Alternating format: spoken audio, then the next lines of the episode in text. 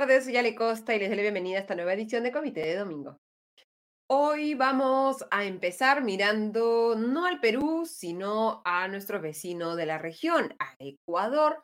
Y vamos a tener el gusto de contar con la presencia del internacionalista Farid Cajat, conductor también del podcast Escena Internacional del Comité de Lectura, para conversar sobre la declaración esta semana por parte del presidente ecuatoriano Daniel Novoa de un conflicto interno armado en Ecuador. ¿Qué significa? que ha llevado a nuestro vecino del norte a la situación de violencia en la que se encuentra ahora y qué soluciones se pueden ver en el horizonte. Lo vamos a conversar con Farid. Y luego, mirando la coyuntura local, recibiremos a César Ipensa, abogado especializado en materia ambiental, para conversar sobre las posibles consecuencias de una norma que ha sido promulgada por el Congreso aprobada por insistencia y promulgada por el presidente del Parlamento, Alejandro Soto, que modifica la ley forestal y que muchos advierten podría generar un mayor riesgo de deforestación en nuestra Amazonía. Sin mayor dilación, empezamos este programa y le agradecemos como siempre a nuestro auspiciador Limán. En Limaná encontrarás comida deliciosa y natural elaborada con superfoods. Ven y disfruta de un ambiente único en el corazón de San Isidro. Limaná ofrece una amplia variedad de deliciosos platos con opciones keto, paleo, veganos y vegetarianos que estamos seguros te sorprenderán. Le agradecemos a Limaná y les agradecemos a todos por sumarse a esta transmisión de Comité de Domingo o ver el programa en diferido y por seguir los contenidos del Comité de Lectura. Como saben, pueden recibir el newsletter diario que elabora Diego Salazar eh, inscribiéndose en nuestra página web, cuyo link pueden encontrar en la descripción de este video, y también suscribirse a nuestros podcasts de noticias políticas de Abuso Tausen, mi podcast de noticias económicas y el podcast de Farid Cajat de noticias internacionales. Le damos la bienvenida entonces a Farid. Farid, ¿cómo estás? Muy buenas tardes y bienvenido a Comité de Domingo. Gracias, buenas tardes Alejandra. Como siempre es un gusto tenerte con nosotros y lograr que nos expliques de la manera sencilla e iluminada con la que sueles hacerlo los problemas que vemos en el mundo. Empezamos esta semana asustados, ¿no? Con esta declaración por parte del presidente ecuatoriano Daniel Noboa de que de un conflicto armado interno en ese país, luego de que ya se había dado como un estado de excepción eh, luego del escape de eh, José Adolfo Macías Villamar, alias Pito, el líder de Los una de las bandas más peligrosas de Ecuador. Pues no sé si podemos primero empezar en el pasado y ver qué ha llevado a Ecuador a una situación como la que está en este momento y qué significa un, conflicto armado interno como el que ha eh, descrito o declarado el presidente ecuatoriano Daniel Novoa y qué se ha visto durante la semana, cómo se lleva esto a la práctica. A ver, sobre lo primero, eh, hay que tener en cuenta que parte de la explicación eh, son shocks externos, como a veces ocurre también con los problemas económicos de nuestros países. Eh, shocks producto del llamado efecto globo, ¿no? uno, ha crecido significativamente la producción de hoja de coca y por ende también de cocaína a nivel mundial. El año 2021 fue un año récord de producción de hoja de coca, producción de cocaína e incautación de cocaína. Buena parte de esa incautación se produce en Colombia eh, y por ende, eh, en el caso colombiano se buscaban nuevas rutas para hacer llegar esa droga a su mercado destino. Entonces, hay más cocaína que antes, uno. Dos, hay nuevos mercados que es más fácil abastecer por Ecuador que, por ejemplo, por Venezuela, que es por donde solía salir buena parte de la droga que se produce en Colombia. El este asiático es un mercado creciente para la cocaína. Em, y, además ha habido un problema adicional y es que eh, antes había un gran actor nacional en cada escenario. En los departamentos de Nariño y Putumayo, en Colombia, pero colindantes con Ecuador, donde se produce la mayor parte de la hoja de coca que produce cocaína que sale a través de puertos ecuatorianos, el control solía tenerlo las FARC hasta que esta fuerza desapareció tras el acuerdo de paz de 2017. Em, y entonces ahí hubo más bien una fragmentación de los grupos vinculados al crimen organizado. El actor en México era el cartel de Sinaloa, pero nuevamente aquí tras la captura y extradición del Chapo Guzmán, líder de ese cartel, el cartel se fragmenta y empieza a perder además lo que queda de él espacio a expensas de un competidor, el cartel Jalisco Nueva Generación. Como hay más vendedores de droga, digamos, desde Colombia y más compradores de México, eso también fragmenta el, crimen organizado en Ecuador, que antes tenían los choneros a una banda preeminente, ahora, como indica el decreto del, del presidente Novoa, ahora hay 22 bandas consideradas organizaciones terroristas. Ahora, también hay la discusión sobre qué factores internos ayudan a explicar esto. Yo ahí hay una tendencia a echarle la culpa de todo a Correa y honestamente las cifras no avalan esa explicación. Eh, o sea, parece que es cierto, por ejemplo, a través de Jorge Glass, que luego va a ser vicepresidente un tiempo de Lenín Moreno, que hubo algún tipo de entendimiento con grupos de crimen organizado, pero en honor a la verdad, durante eh, y también es cierto que Correa eh, pone fin a las, eh, digamos, labor de inteligencia de agencias del gobierno estadounidense desde el territorio ecuatoriano. Pero cuando uno ve cifras, la tasa de homicidios baja durante todo el gobierno de, prácticamente todo el gobierno de Correa, la población penitenciaria se duplica, y, entonces no es claro que el problema venga solo de Correa. Muy probablemente, digamos, haya crecido con los gobiernos posteriores, sobre todo Lenín Moreno, que en aras de reducir el déficit fiscal, fusiona, digamos, ministerios y organismos vinculados a la lucha contra el narcotráfico y les, eh, les resta presupuesto, disminuye el presupuesto. Sobre el tema del conflicto armado interno, habría que decir que contra lo que se suele creer en el Perú. Cuando acá se dice conflicto armado interno y, uno, y lo corrigen diciendo desde ese terrorismo, una cosa no impide la otra. El conflicto armado interno es un término derivado del derecho internacional.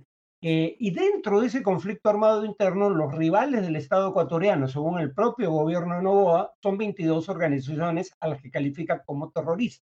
O sea, si dices conflicto armado interno, no estás dándole un estatus el, digamos, legítimo bajo el derecho internacional al rival, no lo conviertes en fuerza beligerante, es una descripción de los hechos, pero además añades que son una fuerza que actúa con métodos criminales, como el terrorismo. Eh, por ahora no queda claro qué implica, salvo el hecho evidente de que las Fuerzas Armadas están siendo desplegadas en labores de seguridad interior de manera masiva y por tiempo indefinido, antes se requería de un decreto eh, de emergencia para cada ocasión en que se quería usar a las Fuerzas Armadas en labores de seguridad interior. Ahora eh, este decreto general les permite actuar por tiempo indefinido, como decía. Y, y, en esa labor tienen también menos límites. ¿Qué cambia en la práctica de cómo se enfrentan las Fuerzas Armadas a estas organizaciones que antes se consideraban organizaciones criminales y ahora son ya declaradas por el gobierno ecuatoriano organizaciones eh, terroristas, ¿no? Eh, ¿Qué poderes tienen ahora eh, las Fuerzas Armadas que antes no tenían en, en esta lucha? Sí. Sobre lo anterior, solo me faltó decir, digo, las cifras honestamente no sustentan las acusaciones contra el gobierno de Correa. Además de lo que ya había dicho, las incautaciones no disminuyen durante ese gobierno. Ahora, eh, sobre las implicaciones de lo que eh, supone el decreto eh, que establece la existencia de un conflicto armado interno, como digo, una es que los militares ahora tienen, digamos, margen de actuación indefinido, temporal y espacialmente. Pueden actuar por tiempo, digamos, el tiempo que sea necesario en el conjunto del territorio ecuatoriano. A veces los decretos de emergencia eran para zonas específicas, aquí es a nivel nacional. Obviamente, si involucras a los militares, lo que estás estableciendo eh, es que se puede usar fuerza letal, porque a diferencia de la policía, eh, los militares no tienen una gradación de instrumentos de represión, eh, solo tienen armas letales, es parte de su oficio. Eh, se pueden desplegar en labores de seguridad interior, pero Novoa ha sido bastante claro eh, y en algún momento distanciándose del modelo Bukele en que se va a hacer dentro de las normas del eh, derecho internacional humanitario, es decir, no se les va a dar carta blanca para actuar a discreción, cosa que sí proponían algunos congresistas, que, estaban ya concediendo amnistías de antemano por lo que pudieran hacer las Fuerzas Armadas en la lucha contra la delincuencia organizada. Y, luego de esta declaratoria se ha visto una intensificación de la violencia, porque digamos, el, día 9 eh, de enero vimos este ingreso de, eh, de, representantes de estas organizaciones criminales a un estudio de televisión, algo que a cualquiera le puede poner literalmente los, los pelos de punta, se hablaba de intervenciones en universidades. Eh, ¿cómo, ¿cómo, digamos, ha terminado la semana en términos de, del nivel de, de violencia o de accionar de estas organizaciones criminales frente a esta declaración por parte del presidente ecuatoriano? A ver, ha habido una suerte de repliegue, pero podría ser temporal, eso hay que tenerlo muy claro, ¿no? Eh, por ejemplo, eh, Colón, uno de los líderes eh, de la banda de los Lobos, que huyó en los primeros días de la, creo que inmediatamente antes de la declaración del conflicto armado interno, eh, dijo que estaba dispuesto a volver a entregarse bajo ciertas condiciones y el gobierno eh, reiteró que no va a negociar con grupos a los que califica, yo diría que acertadamente, eso no es, un, no es el uso convencional del término terrorismo, pero por razones que podríamos conversar creo que es aplicable en este caso. Eh, y, y, el gobierno dijo, no vamos a negociar con ellos. En ese sentido, probablemente el efecto inicial de estas decisiones sea reducir el nivel de violencia. Em, el tema es que hay que tener en cuenta que eh, a veces la reducción de la violencia es temporal. Em, por ejemplo, ya nadie se acuerda que en México entre 2011 y 2015 hubo una reducción de la tasa de homicidio significativa, pero luego no solo volvió a crecer, sino que creció a, máximos históricos. En el propio El Salvador, en su momento hubo una reducción durante la política de mano dura del presidente El Saca, eh, pero años después El Salvador eh, tenía la tasa de homicidios más alta del mundo, en 2015. Eh, entonces, digamos, estas son medidas temporales, no son una solución de fondo. ¿Es posible aplicar soluciones de fondo? Eh, ¿Hay algún país que haya tenido, que, establezca un benchmark, que haya tenido éxito de largo plazo en la lucha contra las organizaciones criminales en un contexto en el que, como tú bien decías, hay una serie de circunstancias que generan que Ecuador sea estratégico para el, tráfico de, drogas en la región? A ver, eh, yo personalmente tiendo a creer que la, solución sería eh, ir hacia la legalización y tratar el problema de otra manera. Podríamos, es una discusión larga, pero, pero como eso no está en la agenda, eh, mi, problema con las estrategias seguidas hasta ahora es que siempre producen el, provocan el llamado efecto globo, es decir, el narcotráfico es un negocio que genera rentas que no generan ninguna otra actividad económica legal o ilegal. O sea, la diferencia entre el valor de un kilo de hoja de cocaína en el Perú y ese mismo kilo vendido en gramos en Nueva York puede llegar a ser de 71. Obviamente en Nueva York vale 70, 80 veces más ese mismo kilo. Es decir, acá se generan utilidades de tal nivel que ahí donde se cierra eh, una ruta comercial habrá siempre incentivos y recursos para eh, abrir otras, donde se controla la producción o tráfico de una droga, surgirán otras, por ejemplo, las metanfetaminas han crecido dramáticamente su participación en el mercado eh, de, narcóticos internacional entre 2015 y hoy.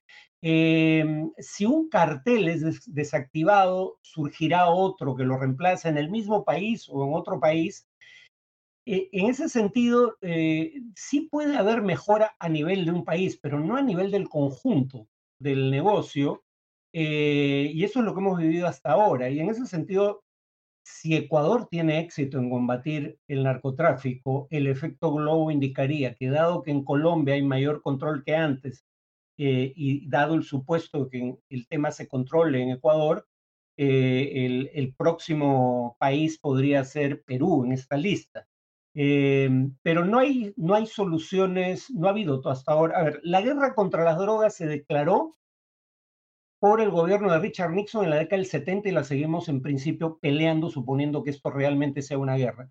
Y no estamos mejor que, que a mediados de los 70. Entonces, si has peleado eh, con la misma estrategia durante más de medio siglo y los resultados son magros, eso ya debería indicar que deberíamos cambiar de estrategia. No hay un ejemplo de éxito total y absoluto, lamentablemente, en la lucha contra el narcotráfico. Estas organizaciones tienen una presencia, digamos, en, el comercio de drogas, pero también tienen digamos, están diversificadas en su accionar eh, criminal, extorsiones, incluso a, pequeños negocios, ¿no? Que es algo que para los peruanos lamentablemente se está convirtiendo en algo más familiar. ¿Qué lecciones de los errores de Ecuador deberíamos estar aprendiendo y deberían estar viéndose ya en la política pública en el Perú para evitar lo que muchos tememos, ¿no? Que lo que estamos viendo en Ecuador hoy día sea simplemente un adelanto de un eventual futuro para el Perú, como tú bien decías, si es que se, cierran otras puertas, Perú es una puerta que podría seguir abierta, ¿no? Eh, sí, a ver, lo que habría que tener en cuenta es algo que acabo que, que mencioné, ¿no? El narco, de las actividades legales o ilegales que puede haber en un país, ninguna genera utilidades tan grandes como el narcotráfico. Eh, y eso es importante porque, eh, digamos, eso hace que, por ejemplo, eso ayude a entender el éxito relativo de Bukele. Eh, probablemente en El Salvador, actividades como la extorsión eran ingresos tan o más importantes que el tráfico de drogas, repito, como fuente de ingreso para las organizaciones criminales. Entonces, eh, digamos, no hay, no hay riesgo de efecto globo en otras actividades que no sean el narcotráfico. Y en el caso de eh, la extorsión, para ir al, ejemplo que mencionabas, em, digamos, el, el, em, uno, el dinero que reciben los grupos criminales deriva de eh, una actividad económica legal que no pueden acogotar porque matan a la gallina de los huevos de oro. Pero en segundo lugar, en el caso de la extorsión, a diferencia del narcotráfico, donde muchas veces el consumo también es penalizado y pones del mismo lado, al margen de la ley, al consumidor, que a fin de cuentas es una víctima, y al narcotraficante, en el caso de la extorsión, el extorsionado sí tiene incentivos para acudir a las autoridades si no pone en riesgo su seguridad. Entonces, mi punto fundamental sería cualquier otro cualquier otra actividad criminal es relativamente hablando más fácil de eh, derrotar el narcotráfico. Entonces, el narcotráfico debería ser la, preocupación fundamental, eh, tendería a creer. Y para no quitarte mucho más tiempo, Farid, quería eh, revisar otros temas de, de, relevancia internacional. Hemos tenido esta semana, digamos, desde que explotó la violencia en el Medio Oriente, el temor ha sido que pueda escalar el conflicto o que no se resuelve el conflicto. Llevamos ya 100 días de ataques de, Israel en la franja de Gaza, que escale el conflicto a mayores espacios dentro del, Medio Oriente. Hemos visto un bombardeo por parte del Reino Unido y de Estados Unidos, un bombardeo conjunto en el territorio de Yemen, eh, dominado por eh, este grupo rebelde, los hutíes, que estaban atacando eh, cargueros de, comercio exterior. ¿Crees que este sea el capítulo que nos lleve a un escalamiento del conflicto o todavía sientes que eh, eh, hay, digamos, eh, opciones para que se pueda mantener al menos el estatus quo actual o esperemos declarar un, cese al fuego o alguna solución a, a, lo que estamos, a la violencia que se vive en esa zona del mundo? a ver, Escalar implicaría, una, una, escalada digna de ese nombre implicaría que Irán entre en acción contra Estados Unidos y Reino Unido o incluso Israel. Eso me parece altamente improbable. Habría que recordar que con todo lo que se pueda decir del régimen iraní, jamás ha atacado directamente ni a Israel, ni a Arabia Saudita, ni a Estados Unidos. Lo hace a través de sus aliados en la región. Eh, grupos irregulares armados a los que financia. Em, entonces, creo que Irán va a seguir prefiriendo evitar involucrarse directamente en un enfrentamiento contra sus rivales regionales. En el caso de los hutíes, que son quienes han atacado eh, buques comerciales que pasan por el estrecho de Mandev y el Mar Rojo rumbo al, al canal de Suez, y habría que decir que este, esta ruta es muy importante porque conecta a Europa primero con sus fuentes de energías fósiles en eh, el Golfo Pérsico, gas y petróleo, y segundo con sus socios comerciales en el este asiático, China fundamentalmente, pero también Japón, Corea. Por eso es importante esa ruta. El, si bien lo que hacen los hutíes es claramente una violación del derecho internacional, lo que ellos alegan es lo siguiente. Nosotros vamos a tratar de bloquear el paso de buques eh, vinculados a intereses israelíes en tanto Israel bloquee el ingreso restricto de ayuda humanitaria a Gaza. Y dos, el día que haya cese al fuego en Gaza, nosotros vamos a cesar las hostilidades. Uno diría que la ruta de solución sería, primero, exigirle a Israel lo que es su obligación bajo el derecho internacional humanitario, permitir el libre acceso de ayuda humanitaria. Y segundo, presionar para que haya un cese al fuego en Gaza, en un contexto en el cual Israel está siendo acusado de genocidio por Sudáfrica en la Corte Internacional de Justicia. En lugar de hacer eso, Estados Unidos y eh, el Reino Unido prefieren arriesgar eh, una guerra eh, en Yemen, país que habría que recordar está mal gobernado por unas milicias como las hutíes, que son abiertamente autoritarias y que no han parado mientes en usar el terrorismo como medio de acción, pero habría que recordar simultáneamente que ese es un país que ha sido martirizado sistemáticamente durante ocho años por Arabia Saudita con complicidad abierta del Reino Unido y los Estados Unidos.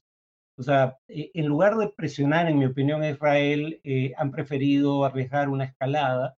Eh, como digo, todavía creo que lo más probable es que Irán no involucre. Eso es lo que implicaría una verdadera escalada, pero no descartaría la posibilidad de que, sin embargo, las hostilidades, por ejemplo, entre Israel y Hezbollah en el Líbano escalen. Ya lo ha indicado el primer ministro Netanyahu. Ahora, yo creo que Netanyahu sí tiene un interés personal en escalar, porque lo, lo que no quiere Netanyahu es que llegue el día siguiente al fin de las hostilidades y los israelíes empiecen a evaluar todos los errores de seguridad que llevaron al fatídico ataque terrorista de Hamas el 7 de octubre del año pasado. Y para terminar, Farid, Guatemala. Como bien nos dice una de nuestras seguidoras, Claudia Soto, ¿no? El tema de Guatemala, que a pesar de elecciones limpias, no dejan juramentar a Arevalo como presidente de la República. Se esperaba que la juramentación, la investidura presidencial fuera por la mañana. Ya estamos seis y media y todavía no, no se, eh, Arevalo no asume como presidente de Guatemala. Qué está sucediendo y qué nos dice un poco de, la debilidad institucional y, los golpes que ha tenido la, democracia, la institucionalidad democrática en, Guatemala. Bueno, Guatemala es un caso interesante porque habría que recordar que autores como eh, Alberto Vergara y Barrenechea, no me acuerdo su nombre, pero su apellido Barrenechea, Rodrigo, Rodrigo, si no me equivoco, eh, eh, ellos hacen un paralelo entre Guatemala y el Perú lo que en Guatemala ah, ah, se llama el pacto de corruptos. Grupos de poder que no tienen un control, digamos, eh, particularmente eficaz de, la situación política eh, o del aparato del Estado, pero que intentan copar o neutralizar todo poder del Estado que no esté bajo su control y que lo utilizan para sacar de eh, la competencia política a sus rivales. Acá la paradoja fue que eh, ese pacto de corruptos, como lo llaman en Guatemala, sacó de la competencia electoral sin causa aparente a tres candidatos, uno de los cuales encabezaba las encuestas antes de, la elección, pero el hartazgo con el statu quo parece haber sido tan grande que la gente o un sector de la población se inventó una candidatura. Eh, la candidatura de Arevalo, eh, que pasa segunda vuelta con una votación muy baja, eh, pero que una vez que llega a segunda vuelta, eh, se convierte en la candidatura que nuclea toda la oposición al, régimen y gana con más del 60% de los votos. Sin embargo, desde el primer día hubo alegatos falsos de fraude, como los hubo en el Perú en 2021, y esto dicho por alguien que no votó por Pedro Castillo. Eh, dos, los poderes del Estado bajo control de este pacto corrupto han tratado de ilegalizar al partido oficial, partido del presidente ganador, por algo ocurrido en 2018, pero que descubrieron después de las elecciones, que ganó en 2023. ¿no? Eh, han tratado de anular la elección, han intervenido los locales del partido, han intervenido el Tribunal Supremo Electoral. Lo único que ha impedido que no se anulen, que se anulen las elecciones, perdón, lo único que ha impedido que se anulen las elecciones es son dos cosas. En primer lugar, ha habido una presión internacional. Aquí Estados Unidos sí ha estado del lado correcto de la historia, por ejemplo, aplicando sanciones a autoridades como eh, la fiscal de la Nación, eh, Consuelo Porras, si mal no recuerdo, eh, que yo la compararía con nuestra todavía fiscal de la Nación, suspendida pero no destituida, que tiene juego político propio, pero claro, ahí está bajo sanciones de Estados Unidos. Todo parece indicar que el Tribunal Supremo Electoral actuó de manera diferenciada para que sus dirigentes no terminen también en la lista de políticos o funcionarios sancionados del gobierno americano, la Unión Europea ha presionado, y curiosamente los movimientos indígenas que no eran base electoral de Arevalo, sin embargo ven en Arevalo la posibilidad de romper con el pasado inmediato y han cerrado carreteras y ha habido movilización estudiantil también en favor de Arevalo. Eso es lo único que hace que este tinglado, eh, digamos, no se haya caído por completo y todavía hay alguna expectativa de que Arevalo sea juramentado como presidente. Y vamos a tener que ver si es que efectivamente eso sucede en las próximas horas, porque hasta el momento se ve bastante compleja la situación en Guatemala. Muchísimas gracias, Farid, como siempre, por acompañarnos en Comité de Domingo. Que tengas excelente semana. Gracias, hasta luego, Alejandra. No, muchas gracias, Farid, por como dicen nuestros seguidores, las excelentes explicaciones de Farid Caja. Gracias, Farid, hasta la próxima. Gracias, hasta luego. Y de la coyuntura internacional pasamos a la coyuntura local. Esta semana se ha promulgado una modificación a la ley forestal que desde que se debatía esta norma se advertía que podía tener un efecto negativo sobre la conservación de nuestros bosques amazónicos. ¿Cuáles son los riesgos que genera la ya promulgada ley 31973? Lo vamos a conversar con César Ipensa, abogado especializado en materia ambiental. ¿Cómo está César? Muy buenas tardes y bienvenido a Comité de Domingo. Eh, muy buenas tardes, Ale. Muchísimas gracias por la invitación y con mucho gusto de poder gracias. gracias a ti por, por sumarte y por ayudarnos un poco a explicar este tema que, que es bastante complejo. Empecemos, creo, por el comienzo, ¿no? ¿Qué es lo que determina esta ley? ¿Por qué se propone este proyecto de ley? Son dos proyectos de ley, uno de Perú Libre, eh, qué es lo que buscan y qué es lo que finalmente se ha concretado a través de esa modificación de, la ley forestal. Bueno, en principio el nombre dice para promover la zonificación forestal, pero lo que menos promueve es la zonificación forestal en concreto, ¿no? Eh, son dos cosas concretas que particularmente me llaman la atención y, y generan mucha preocupación.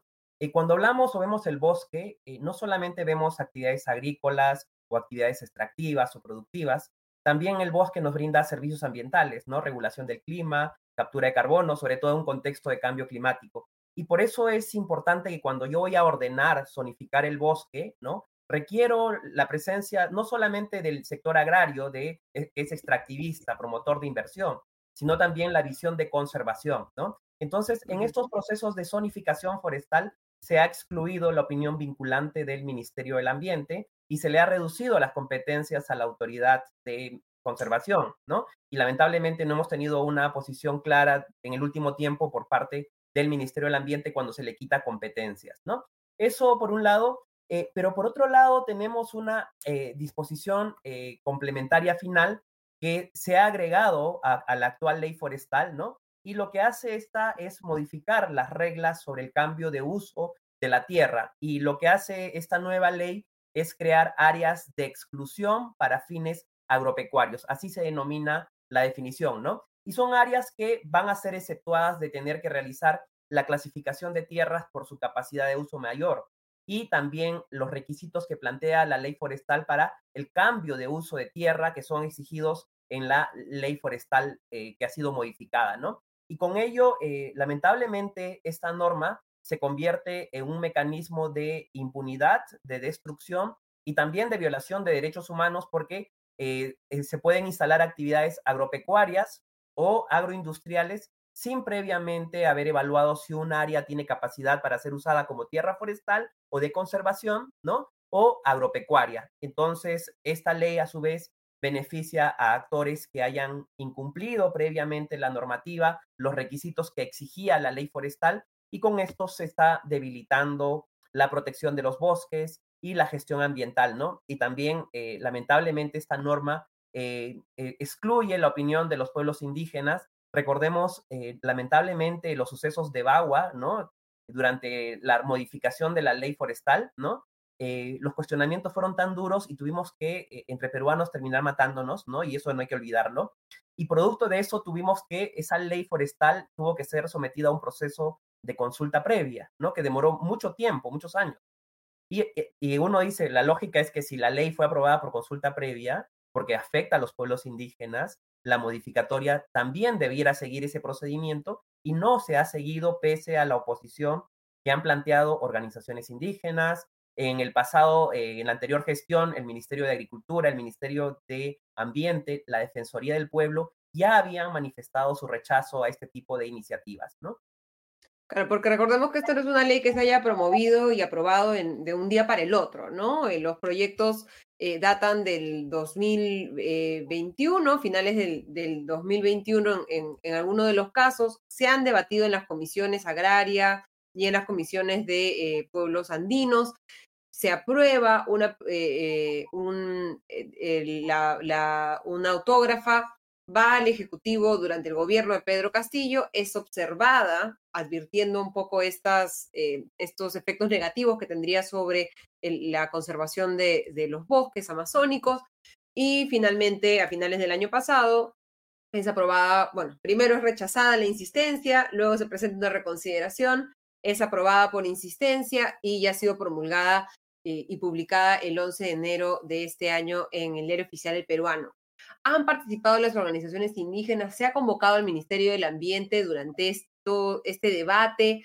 Eh, ¿qué, ha faltado en el proceso en el que se ha tomado una decisión de esta envergadura por parte del Congreso para asegurarse, como tú bien dices, que la modificación de una ley que ha sido aprobada con, con, con bastante esfuerzo y con consulta previa mantenga esa misma relevancia y ese mismo respeto a los que finalmente van a ser afectados por la normativa? Bueno, han usado diversas excusas, ¿no? Pero si recordamos el momento de la discusión, en la agenda del Pleno del Congreso en la legislatura anterior, no estaba el tema en la agenda del Pleno del Congreso. Fue incluida a último momento y, en ese mismo momento eh, se votó la eh, reconsideración, ¿no? Eh, se aceptó, inmediatamente se procedió al voto de la, del proyecto o la autógrafa, ¿no? y intervinieron tres congresistas, si mal no recuerdo, fue cerca de medianoche que se discutió esto y se aprobó y bueno, y en ese momento dos congresistas, la congresista Ruth Luque y la congresista Susel Paredes presentaron reconsideración a la votación y estas aparecían en la eh, página web en el portal del Congreso. Y eh, hace un pocos días eh, se eliminó de la página web del Congreso esas reconsideraciones y el presidente del Congreso la firmó y fue el segundo vicepresidente que firmaron y fueron remitidos al Poder Ejecutivo para asignarles un número y su posterior remisión al Diario Oficial del Peruano para su publicación. ¿no? Eh, ha habido eh, muchos temas que han pretendido decir que esto beneficia eh, a pequeños agricultores, por ejemplo, ¿no? han señalado el argumento que el reglamento de la Unión Europea, Europea sobre cero deforestación es que se requiere ese tipo de normas. Recordemos que la iniciativa legislativa es previa a la aprobación de la norma de la Unión Europea y han encontrado este tema para usarlo como un argumento, ¿no? Lo cierto es que esto no resuelve esa situación. Yo lo digo con mucho respeto. No creo que los europeos o las autoridades europeas sean tontas para poder con un papelito pretender pues, hacer borrón y cuenta nueva y, facilitarnos la eh, exportación y la importación para ellos de eh, productos de deforestación, ¿no? Esto eh, ha generado una situación más bien de mayor vulnerabilidad y si ya no nos interesa quizá el tema ambiental, que es fundamental para el bienestar de todos nosotros, digo, esto tiene implicancias también eh, en los acuerdos de promoción comercial, tanto con la Unión Europea como con los Estados Unidos de Norteamérica. Eh, recordemos que el proceso de discusión de estos eh, tratados de libre comercio demandaron incluso la modificación de las instituciones dentro del Estado peruano, como la creación del Ministerio del Ambiente, un anexo forestal y un anexo ambiental, un capítulo ambiental muy potente. Y en uno de los artículos, me parece que es el 13.2, perdón, el 18.2.3, señala que los países para promover inversión no pueden reducir sus niveles de protección ambiental. Entonces, lo que está haciendo esta norma es reducir los niveles de protección ambiental al hacer borrón y cuenta nueva y este, para promover inversión, ¿no? Entonces, obviamente y, seguramente el Departamento de Comercio, el USTR de Estados Unidos, va a, solicitar eh, eh, consultas al Estado peruano y que puede de alguna manera hacernos quedar como si no supiéramos cumplir nuestros compromisos eh, comerciales con nuestros socios, ¿no? Uno de los principales promotores de esta normativa ha sido el exministro de Agricultura, Juan Manuel Benítez, que ha argumentado que es necesario no hacer, él no dice borrón y cuenta nueva, dice poner una fecha de corte, ¿no? Todo lo que se ha hecho hasta este momento, bueno, ya se hizo, ¿no? Y a partir de ahora, y él señala que esta ley lo que busca es asegurar que a partir de ahora no se sigan cometiendo esos errores y que esta, esta fecha de corte es necesaria, como tú bien dices, de cara a las mayores exigencias que se están haciendo, por ejemplo, en la Unión Europea, en la que si un pequeño agricultor quiere exportar café a la Unión Europea, tiene que demostrar que eh, su eh, terreno no ha sido producto de la deforestación y que muy pocos agricultores están en capacidad de hacer esa demostración porque no hemos llegado, digamos, a esa formalización de la zonificación en, las zonas de, amazónicas. Eso, eso es un problema real. ¿Está solucionando esta norma este problema? ¿Hay otras alternativas que se han debido explorar de cara a cómo hacemos para que no se afecte la capacidad de, la agricultura peruana de, llegar a otros mercados? Eh, bueno, lo cierto es que esto no resuelve esa situación, ¿no? Entonces, y lo vamos a ver en los próximos meses cuando tengamos ya eh, medidas que pueda tomar la Unión Europea. Eh, bueno, el señor Benítez en su discurso pretende contraponer a los conservacionistas con los pequeños agricultores, ¿no? Yo en principio, yo no pertenezco a ninguna ONG, yo soy abogado ambientalista, pero también soy agricultor. Mi familia, yo vivo en Villarrica, en Oxapampa, somos pequeños agricultores de café durante más de casi 100 años, ¿no? Entonces, esto no es exacto, esto no nos beneficia, nos pone en una situación de mayor vulnerabilidad. Yo ya quisiera que eh, un pequeño agricultor, al menos de, por ejemplo, de mi distrito, ¿no? Tuviese la posibilidad de tener un vocero de ese nivel, ¿no?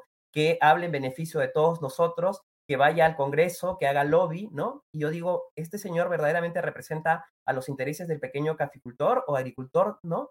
¿O a qué grupos económicos representa? ¿A qué intereses representa verdaderamente, ¿no? Entonces, yo creo y, estoy eh, seguro que estas medidas beneficia a grupos económicos grandes que están siendo procesados por delitos ambientales, por ser parte de unas organizaciones criminales, porque ya al haber resuelto esto, sencillamente esos procesos penales se caen y obviamente generan situaciones de impunidad. Y obviamente no podemos en nuestro país eh, seguir generando, si borrón y cuenta nueva a costa de la destrucción del patrimonio de todos nosotros y seguir en un proceso eterno, ¿no? ¿Y qué me garantiza que en cinco años no aparezca una nueva norma, se siga tumbando el bosque, ¿no? Y sigamos, ok, hasta el día de hoy, y, y definitivamente la norma no tiene los candados necesarios. El mismo señor lo ha señalado, ¿no? Que necesitamos mejores mecanismos para control, no los hay. Entonces, lo que, seguía, lo que seguimos haciendo es generar un mecanismo como el REINFO, el registro de formalización minera, que cada cierto tiempo se sigue extendiendo, se sigue deforestando, se sigue destruyendo.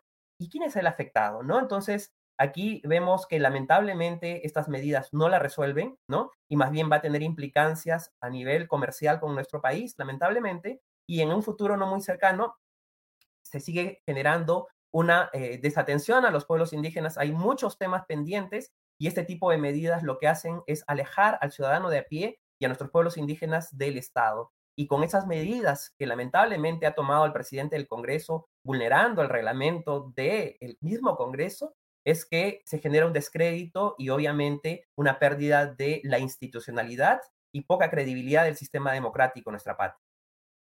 ¿Hay otras soluciones? ¿Hay algo que se debería estar implementando, esta zonificación forestal? ¿Qué, qué tendríamos que estar viendo para que este problema concreto, real, de la falta de trazabilidad, ¿no? Eh, eh, de, nuestra, de nuestros productos agrícolas que sí afectan a los pequeños agricultores, se resuelva? Bueno, tenemos casos, es cierto, no podemos hablar de un grupo de agricultores, sino hay distintas realidades Y creo que la ley forestal tiene mecanismos para verlos resueltos, ¿no? Por ejemplo, hay agricultores que obviamente están asentados en zonas de protección y el patrimonio forestal está ahí. No, yo no puedo otorgarles esa propiedad porque es patrimonio de todos nosotros, ¿no? Entonces, la ley forestal plantea estos mecanismos conocidos como CUSAF, ¿no? Que son contratos que el Estado firma con estos privados para poder entregarles la, el, manejo de esas partes del territorio para bajo ciertas reglas que cumplir, ¿no? Y eso le otorga algún mecanismo, un documento que puede garantizar la trazabilidad que así lo aborda el reglamento de la Unión Europea. No habla de titularidad, sino de mecanismos de tenencia en la tierra, ¿no? Y este tipo de contratos de, de, de CUSAF pueden ser. Pero de nada me sirve que tengamos la ley más perfecta o la ley forestal si el mismo Estado no invierte en implementar las medidas o dar las condiciones para que se cumplan, ¿no?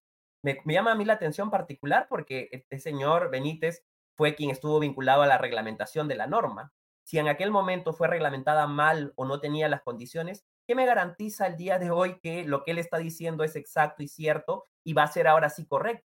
¿no? Entonces, yo creo que necesitamos también ser serios en eso y verdaderamente trabajar en beneficio de todos y no de mis financistas o de un grupo en particular.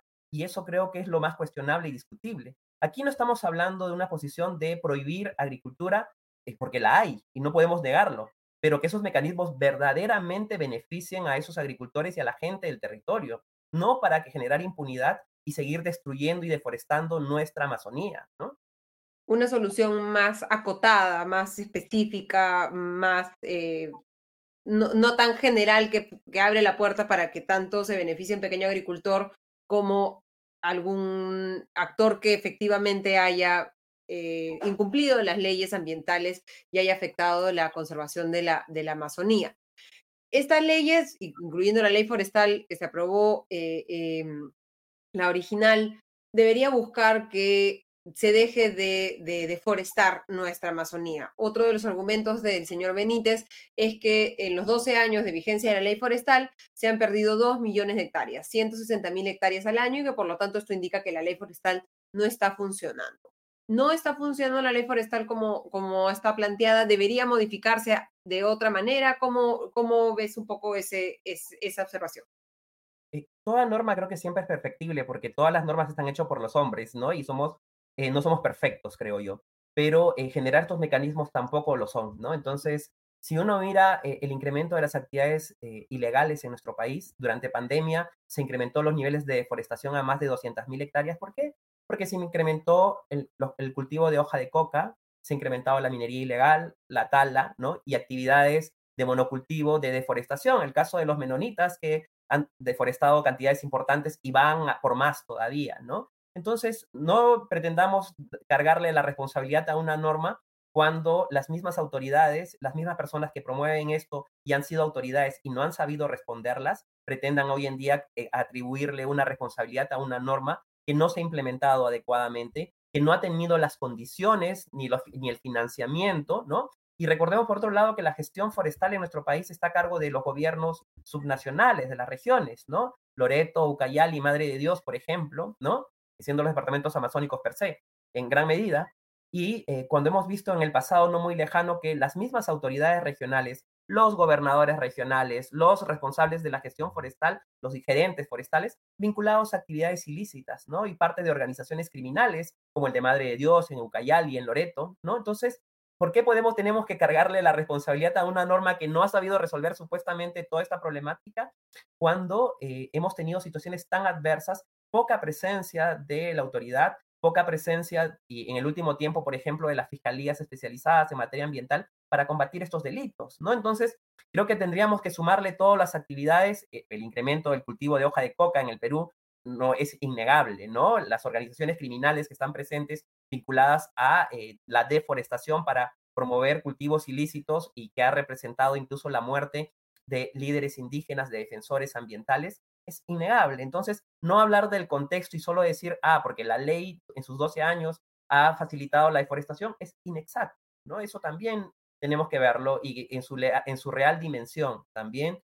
Y creo que una lectura particular no nos ayuda a resolver esto. Creo que todos somos peruanos y peruanas y queremos que les vaya bien a todos. Pero a costa de la impunidad, a costa de la destrucción de nuestro patrimonio, no resolvemos absolutamente nada. Y, para terminar, César, eh, ¿qué efecto va a tener sobre estas economías ilegales? ¿no? Ah, esta ley favorece el narcotráfico, la minería ilegal y la, ilegal y la tala indiscriminada. ¿Cuál crees tú que va a ser el efecto concreto de cara a lo que deberíamos estar haciendo, que más bien es combatir esas economías ilegales que tienen múltiples efectos, incluyendo la deforestación? Yo quiero asociarla a la minería ilegal, ¿no? ¿Qué sucede? Que aquellos que pretendían hacer las cosas bien dicen, pero ¿por qué voy a hacer las cosas bien si mañana eh, me van a dar una este, amnistía, ¿no? Van a hacer borrón y cuenta nueva, entonces sigamos destruyendo. Entremos a las áreas protegidas, a tierras de protección, no tengamos ningún problema, porque aquí cierto tiempo los grupos eh, que representan a los, a los intereses de estas actividades van a ir, van a hacer lobby, van a incidir en el Congreso, van a lograr modificar una ley vulnerando la misma normativa del Congreso. Entonces, ¿en qué estado de derecho vamos a estar? ¿no?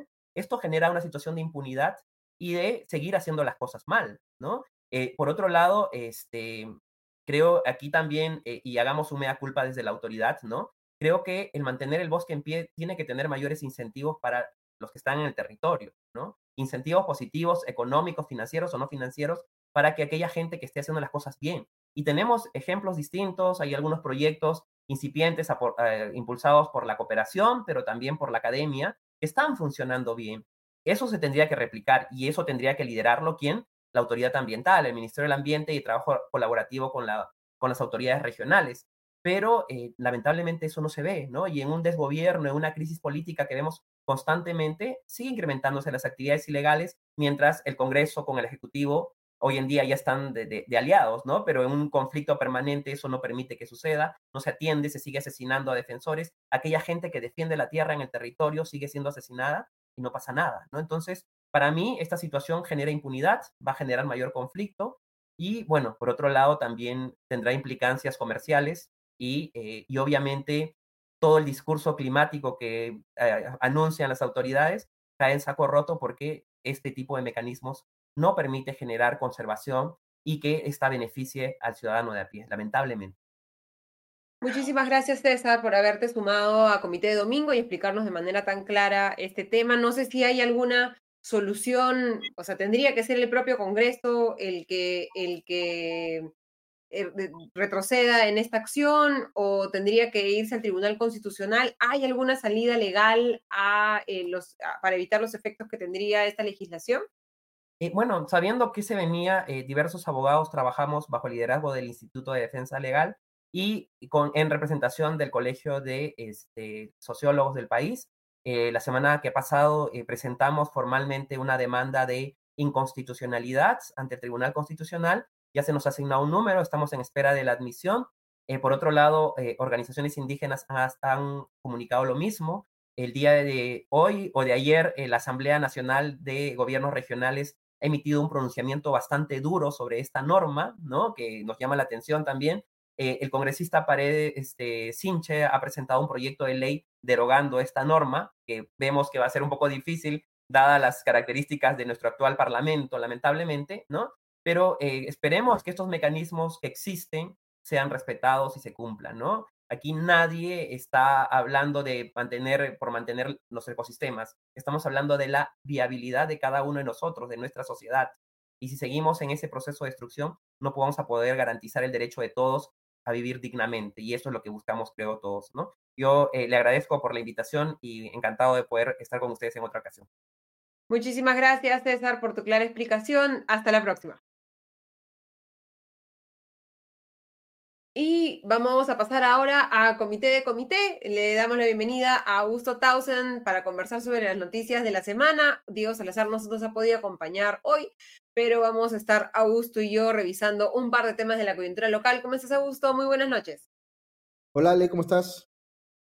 A ver, empecemos por la política. Y bueno, ya cuando hablamos de política en el Perú tenemos que hablar de, de la fiscalía o del Poder Judicial, lamentablemente y ya eh, la Fiscalía Peruana ha presentado una acusación penal contra Pedro Castillo, se solicita 34 años de cárcel, no por los temas de corrupción, sino por los delitos de rebelión, abuso de autoridad y grave perturbación de la tranquilidad pública. A algunos les ha llamado la atención poderosamente lo abultado de la cifra, ¿no? Los 34 años, tú como, como abogado también que eres, no penalista, pero abogado, ¿cómo ves un poco este, este pedido de la Fiscalía? A ver, es un poco extraño, ¿no? Em, voy a tratar de explicarlo de la siguiente manera. Cuando, cuando alguien comete un golpe de Estado tan evidente como el golpe de Estado que cometió Pedro Castillo, es obvio que tiene que haber una consecuencia penal muy dura, digamos, ¿no? Eh, porque no hay pese a que hay eh, un sector de la opinión pública que cree que Pedro Castillo fue víctima de un golpe de Estado y que no lo perpetró él, esa versión hay que decir no tiene ningún sustento. Es absolutamente evidente que él cometió un golpe de Estado y por tanto tendrían que haber consecuencias penales, ¿cierto? Ahora, cuando uno va al Código Penal y ve los tipos penales que están ahí eh, eh, desarrollados, no hay un, no hay un tipo penal que sea, digamos, que calce exactamente con el tipo de golpe de Estado que cometió Pedro Castillo. Este eh, tipo penal de rebelión tiene algunas particularidades, en algún sentido calza, pero en otros, o sea, podría argumentarse también que no. En fin, no es legalmente no es tan obvio.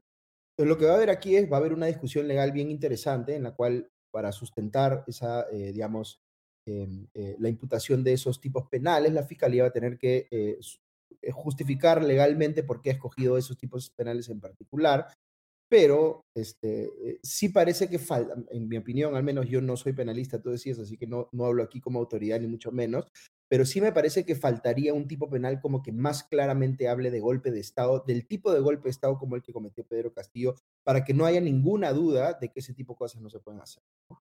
Claro, que sería, digamos, claridad para evitar un, un siguiente caso, pero no eh, para para este caso en particular de Pedro Castillo, porque recordemos las leyes no son eh, retroactivas, pero como, como nos pregunta eh, Víctor, ¿es causal para una condena como, o sea, de 34 años?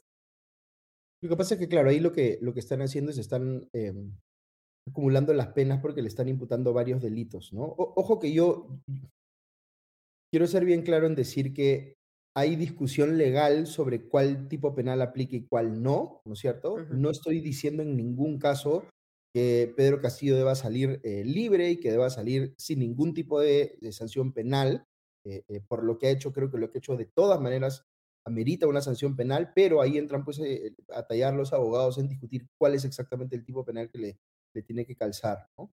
Este, ahora, si me preguntas a mí como ciudadano si me parece que 34 años es mucho o poco, Em, yo tengo la, tengo la impresión de que los, los casos que han estado involucrando a políticos eh, han, han estado, em, y esto de repente va a ser polémico en algunos sectores de la opinión pública, yo creo que han estado inflados en cuanto a las penas que se han pedido, por varias razones, ¿ya?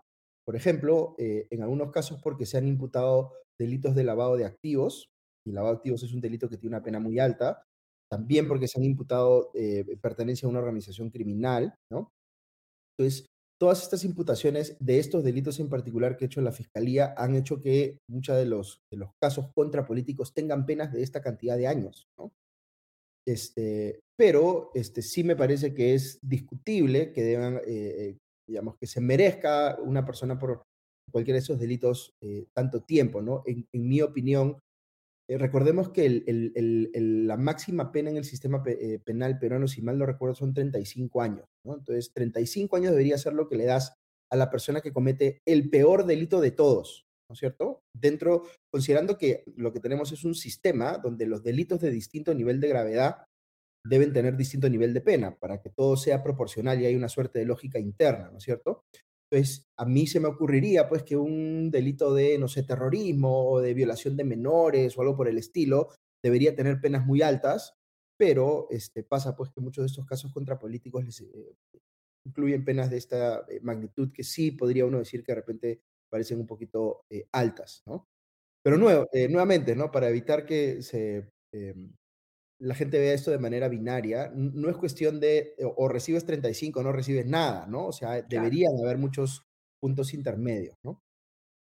Y bueno, no solamente se pide eh, eh, pena para Pedro Castillo, sino para Betty Chávez, expresidenta del Consejo de Ministros, Willy Huerta, exministro del Interior, Roberto Sánchez, exministro de Comercio Exterior y Turismo, y Aníbal Torres, que había sido ex, primer ministro y, y, en ese momento me parece era ministro de, de justicia, ¿no? Para Betsy Chávez, para Huerta. ¿Mm? Creo que asesor del gabinete. Asesor del gabinete, perdón, tienes razón.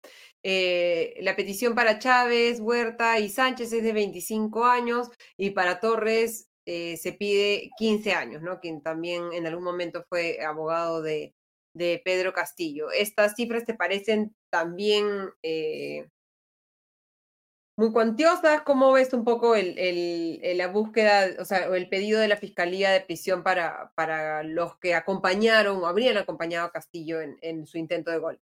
E, es difícil decir, ¿no? Por ejemplo, si comparamos con el caso Fujimori, o sea, Alberto Fujimori, si mal no recuerdo, creo que su pena estaba en alrededor de 25 años, de los cuales ya había cumplido eh, dos terceras partes o algo por el estilo, ¿no? Em, y 25 años por un caso donde se le acusaba de ser autor mediato de matanzas y de asesinatos, ¿no es cierto? Entonces, eh, sí me da la impresión de que se ha perdido, el sistema penal peruano ha perdido un poco esta coherencia interna o esta proporcionalidad, o de repente el sistema lo tiene y los fiscales son los que piden eh, cosas que no, no, no, necesariamente corresponden, pero sí, sí se ve que a veces em, eh, quizá hay una, digamos, intención de la, de la fiscalía de pedir cosas muy fuertes también para transmitir como un mensaje político, ¿no? Eh, eh, y no necesariamente eh, están siendo rigurosos desde una perspectiva estrictamente jurídica. ¿no? Sí, y para terminar de contar un poco la, la, decisión de la Fiscalía, el pedido también incluye 25 años de prisión para el general de la Policía Nacional del Perú, Manuel Osada Morales, al comandante. Justo Jesús Venero Mellado y el teniente Eder Antonio Infanzón Chávez. Pese a que recordamos que Pedro Castillo fue detenido por su propia escolta y que además ese apoyo, digamos, de las Fuerzas Armadas, con el que al parecer Pedro Castillo confiaba, eh, nunca llegó. Sí, ahí, bueno, vamos a tener que ver los niveles de, de, sustento probatorio que va a haber para las imputaciones de cada una de las personas que tú has hablado, ¿no? Por ejemplo, yo recuerdo que se habló mucho en su momento de cómo eh, existen estos videos que muestran a Betsy Chávez y Aníbal Torres eh, en Palacio, ¿no es cierto?, en los momentos previos y posteriores. Existe el chat donde se lanzan mensajes como diciendo cosas como hoy es el día, eh, o ahora tenemos que ser más fuertes que nunca, cosas por el estilo, ¿no? Entonces, todas estas cosas el, juez o la, el tribunal que ve el caso va a tener que, digamos, definir si prueban suficientemente la implicación de todas las personas que están involucradas. ¿no? Ahora, otra cosa que también valdría la pena mencionar, porque a mí, me lo preguntan mucho cuando abordo estos casos en el podcast, es qué pasa con las reparaciones civiles, ¿no? Porque mucha gente ve estos casos de políticos eh, conocidos, digamos, eh, con, con, reparaciones civiles millonarias, ¿no? Pasan eh, en el caso de, que estamos hablando ahora, de, de, Pedro Castillo, Aníbal Torres. Aníbal Torres ha tenido eh, un eh, fallo esta última semana porque le querían embargar sus cuentas bancarias justamente para previsión al pago de esa reparación. Pasa con Vladimir Cerrón, pasa con el propio Alberto Fujimori, que tienen eh, reparaciones civiles muy grandes que, que, no se terminan pagando. ¿no? Entonces mucha gente pregunta, ¿y para qué se las ponen o, si no se pagan? ¿O qué efecto tiene el hecho de que no las paguen? ¿no? Y ahí la verdad que no, no lo tengo tan claro, pero me parece que es una pregunta bien válida, ¿no? Y que tendríamos que estar explorando, ¿no? Y, bueno, hablábamos de reparaciones civiles, eso es dinero, y el siguiente tema también está concentrado con el dinero y los recursos fiscales, y es esta, al parecer, apertura que está empezando a tener el Consejo de Ministros para un nuevo rescate financiero a Petroperú, un tema que ya hemos analizado el, año pasado, pueden revisar la, la, la, entrevista que, que hicimos a, Juan Saldarriaga, eh, periodista especializado en estos temas, un poco hablando sobre la inviabilidad de Petroperú y el, creo que yo creo que es absurdo, ¿no? El hecho de que se pueda seguir dejando la, la puerta abierta a seguir tirando la plata eh, por la ventana, ¿no? Ha habido un pedido de un nuevo rescate financiero por más de 2 mil millones de dólares a Petroperú, que sumado a los recursos que se le entregaron en, en el año 2022, sumarían 5 mil millones de dólares que se dan a Petroperú. El hecho de que se vuelva a pedir un rescate financiero demuestra que los recursos se tiraron al agua, ¿no? Porque si tú rescatas una empresa y un año y medio después te sigue pidiendo plata, es porque eh, no, no es viable. ¿Cómo ves un poco mm, el tema de, Petroperú y el hecho de que eh, ahí estamos viendo, por ejemplo, al ministro de Economía, Alex Contreras, decir que están buscando una salida técnica, o al presidente del Consejo de Ministros, Alberto Tarola, señalar que se va a armar un grupo de trabajo para evaluar este rescate financiero a Petroperú. Sí, yo creo que las cantidades de las que estamos hablando son una locura, ¿no? O sea, eh, empezando por los montos involucrados en la construcción de la refinería de Talara o la modernización de la refinería de Talara, que es una inversión que ha hecho el Estado pero no que todavía no queda claro con, digamos, por qué, cuál ha sido el sustento real para hacerla, porque estamos hablando de una millonada de plata que pudo haberse utilizado para eh, eh, invertir en hospitales, este, centros educativos, infraestructura. Como tú bien has explicado, ¿no? Que hay un costo de oportunidad del dinero de los recursos públicos enorme, porque lo que va a la refinería es, es, dinero que puede haber ido a otras cosas mucho más urgentes, ¿cierto? Y ahí lo que yo creo que la gente se tiene que preguntar es, ¿qué, qué, qué rol público, social, digamos, de, de necesidad pública, digamos, eh, cumple una empresa como Petroperú. Porque la gente a veces asume por default, ¿no es cierto?, por defecto, que algunas empresas tienen que ser estatales, ¿no es cierto? este, porque es normal, entre comillas, ver que hay países que tienen empresas petroleras que son estatales o em, de agua o de cierto tipo de infraestructura o lo que fuera, ¿no?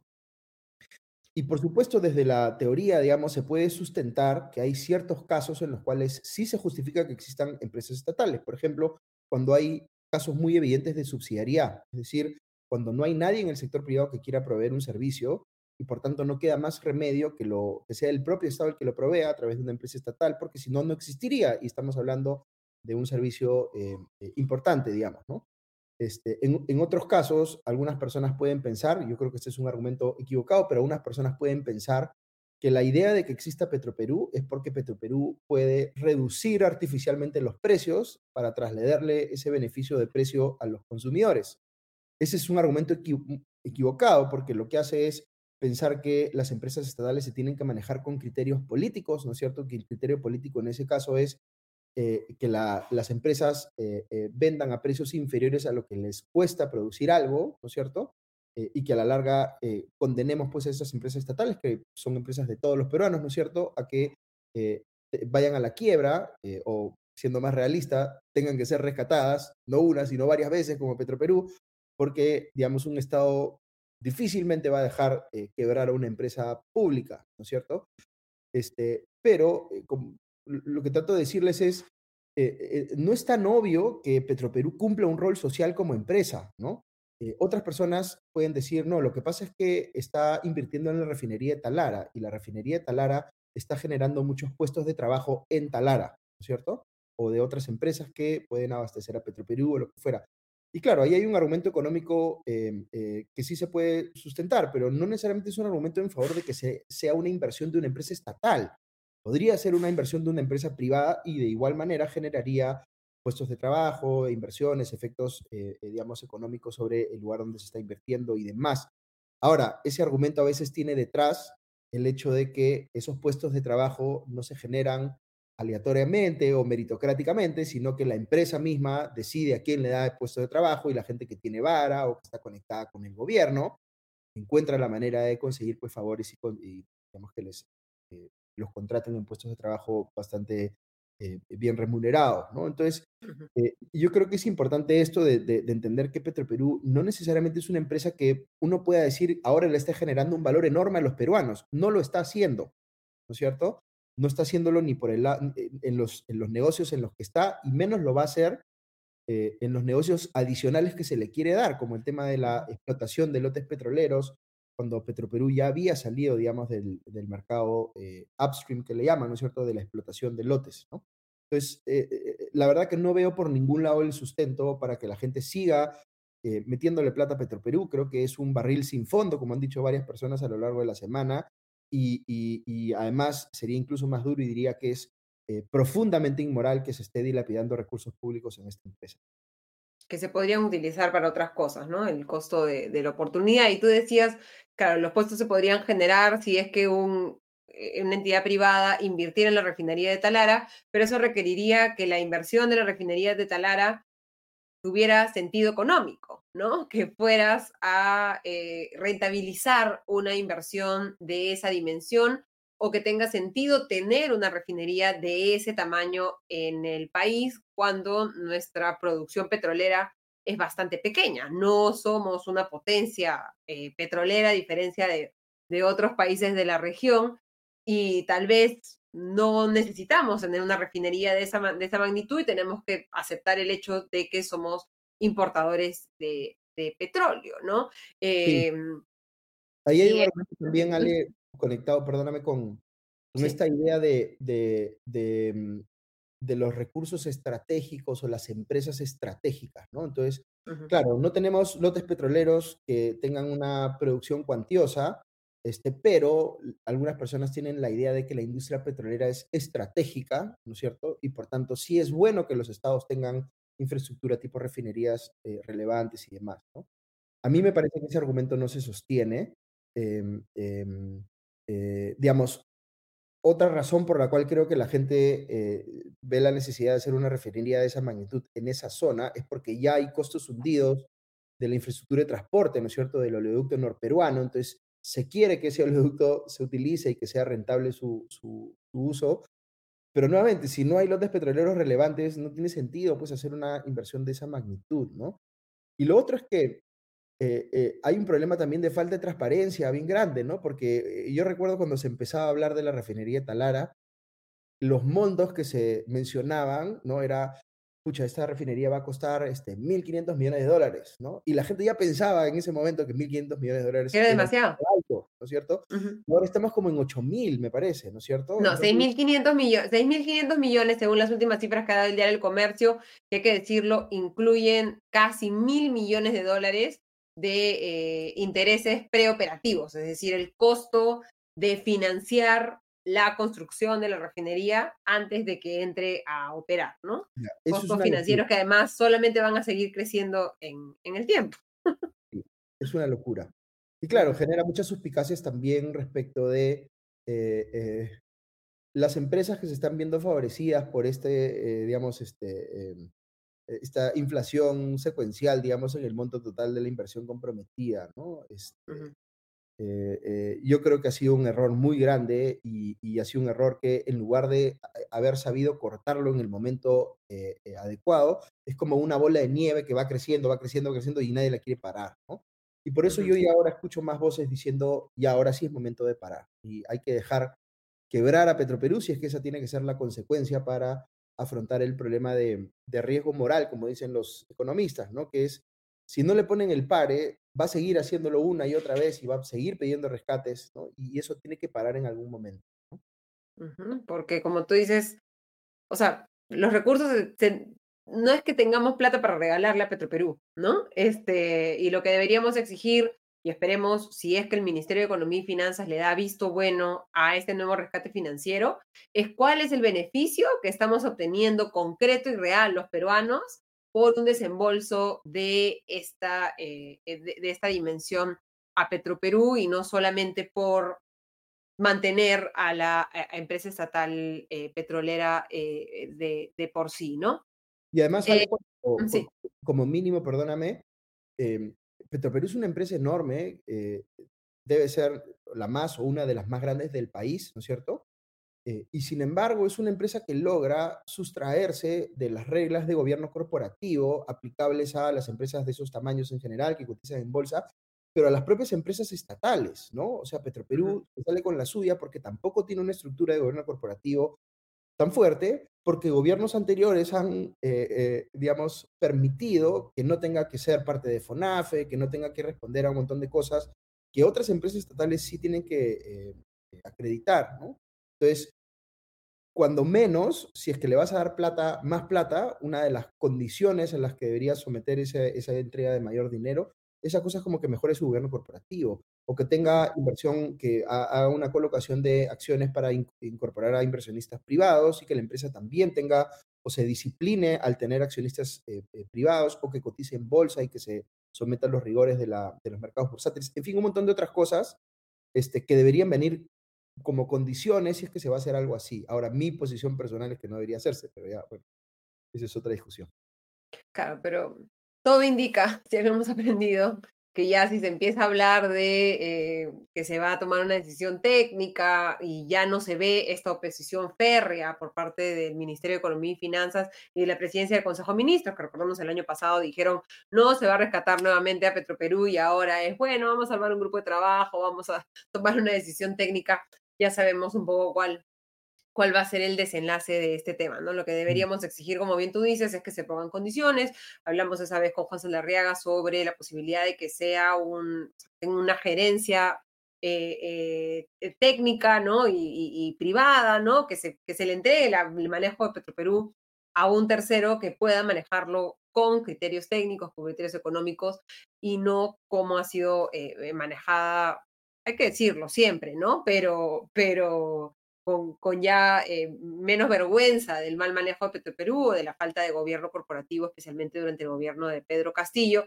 Y es llamativo, ¿no? Que, digamos, con el cambio de gobierno hayan cambiado muchas formas en que se resolvían algunos temas, pero el caso de Petroperú es en el que no ha habido mucha mejora, ¿no? Incluso creo que podríamos decir que han em, empeorado el manejo porque no, no se concretó durante el gobierno de Pedro Castillo una medida como la que se ha concretado a fines del año pasado de entregarle a Petroperú lotes petroleros activos offshore, o sea, en el mar, sobre lo cual Petroperú no tiene ninguna experiencia operativa, ni capacidad de inversión, ni nada, y ahí lo que se está haciendo es poner en riesgo futuro la producción de esos lotes y por lo tanto la viabilidad también de la refinería mm, de, de, Talara, ¿no? Si no, se, si no se incrementa la producción de esos lotes, la refinería de Talara pierde incluso más, más sentido. Sí, además hay que, hay, que, hay que tener en cuenta que Petroperú es una empresa que está teniendo problemas por esta inversión enorme de Talara, pero también en su gestión de los negocios que sí ha venido llevando a cabo, digamos, este, eh, eh, eh, en los últimos años o décadas, también está teniendo problemas, también está generando pérdidas. Entonces, e, es una empresa que está mal, gestionada en general y que además está haciendo inversiones que no debería estar haciendo, que tiene niveles de deuda que son completamente eh, eh, inmanejables. Escandaloso, sí. La, verdad que no hay, no hay por dónde ver, o sea, si uno tuviese pues un corazoncito, este, Petroperú, digamos, porque ha trabajado ahí, porque quiere que la empresa le vaya bien, etcétera, no hay por dónde ver la luz. Ni siquiera si uno ideológicamente estuviese de acuerdo con que exista Petroperú, este, eh, eh, es muy difícil imaginarse cómo se puede revertir la situación en la que está la empresa, ¿no?